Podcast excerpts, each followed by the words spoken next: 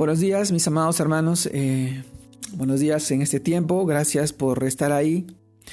En esta oportunidad, permítanme compartirles la reflexión de hoy día, el cual se titula, y el cual la escuchamos en forma de pregunta, ¿dónde está Dios? Hoy, 9 de agosto de 2021, iniciamos esta, esta reflexión con esta pregunta.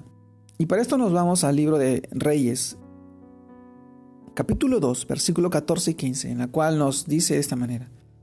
Y tomando el manto de Elías, que se le había caído, golpeó las aguas y dijo, ¿Dónde está Jehová, el Dios de Elías? Y así que hubo golpeado del mismo modo las aguas, se apartaron a uno y a otro lado.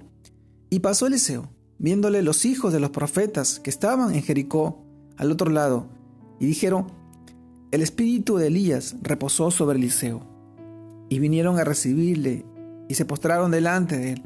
Segunda de Reyes capítulo 2, versículo 14 y 15. Amados hermanos, el título de hoy día. ¿Dónde está Dios? Y en esta porción de la palabra nosotros reflexionamos sobre el mensaje, y el cual nos lleva a pensar que a veces en nuestra vida espiritual muchos nos hacemos la misma pregunta que se hizo Eliseo. ¿Dónde está el Dios de Elías?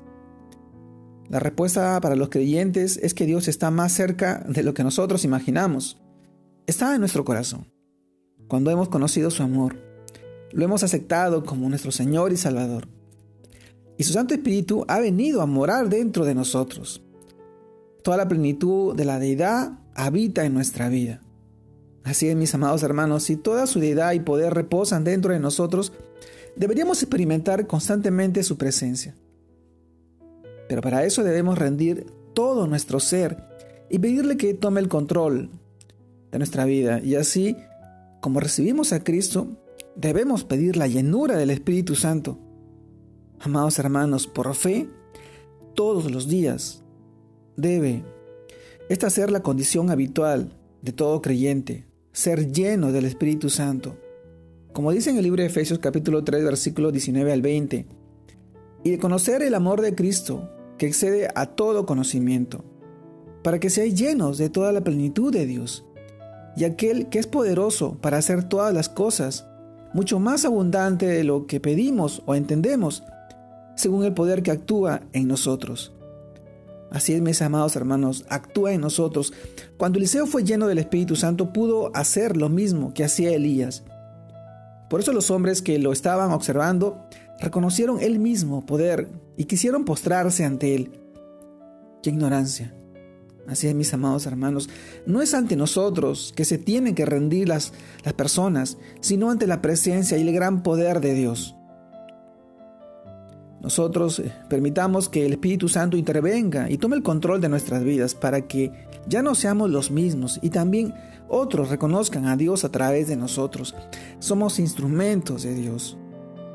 Somos vasijas, somos barro en sus manos y Él nos está formando para que todos puedan ver la presencia de Dios en nuestras vidas, el obrar de Dios en nuestras vidas. Cuando entendemos el papel del Espíritu Santo en la vida del creyente, podemos apropiarnos de su plenitud para vivir de una manera santa, recta y para ser usados como Él quiere, glorificando siempre a Cristo cada día.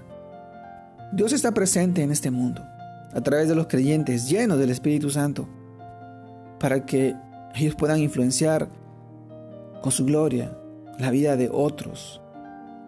Amados hermanos, la clave es permitir que Dios viva esa vida sobrenatural a través de nosotros, dejándonos nosotros guiar, moldear, transformar, purificar internamente por su presencia. Amados hermanos, tenemos el mismo Dios de Eliseo y de Elías, que obra poderosamente para cambiar todo lo que nos rodea. Nuestro desafío es entonces estar siempre lleno del Espíritu Santo. Como dice el libro de Efesios capítulo 5 versículo 18, no os embriaguéis con vino, en lo cual hay disolución. Antes bien, llenos del Espíritu Santo, mis amados hermanos, ser llenos del Espíritu Santo. En la medida en que nos llenemos de Él, Mostraremos a ese Dios vivo que mora en nosotros, actuando con poder en este mundo tan necesitado, tan falto de Él. Necesitamos ser llenos del Espíritu Santo. Ya esto viene el título de esta pregunta, ¿dónde está Dios? Dios está en ti, obrando en tu vida, obrando en la vida de cada creyente, de cada persona que busca todos los días de Él, en oración, en las mañanas, en su tiempo de devocional, en la cual nosotros reflexionamos a través de su palabra.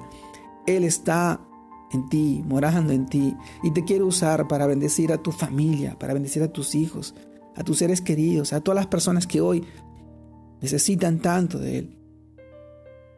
El Señor ha venido por los quebrantados, por los que están atados, por los que están prisioneros, esclavos del pecado. Él quiere liberar a cada uno de ellos y quiere usarte a ti como instrumento.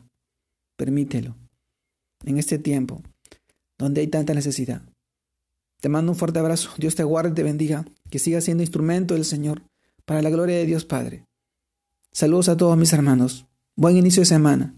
Dios los bendiga.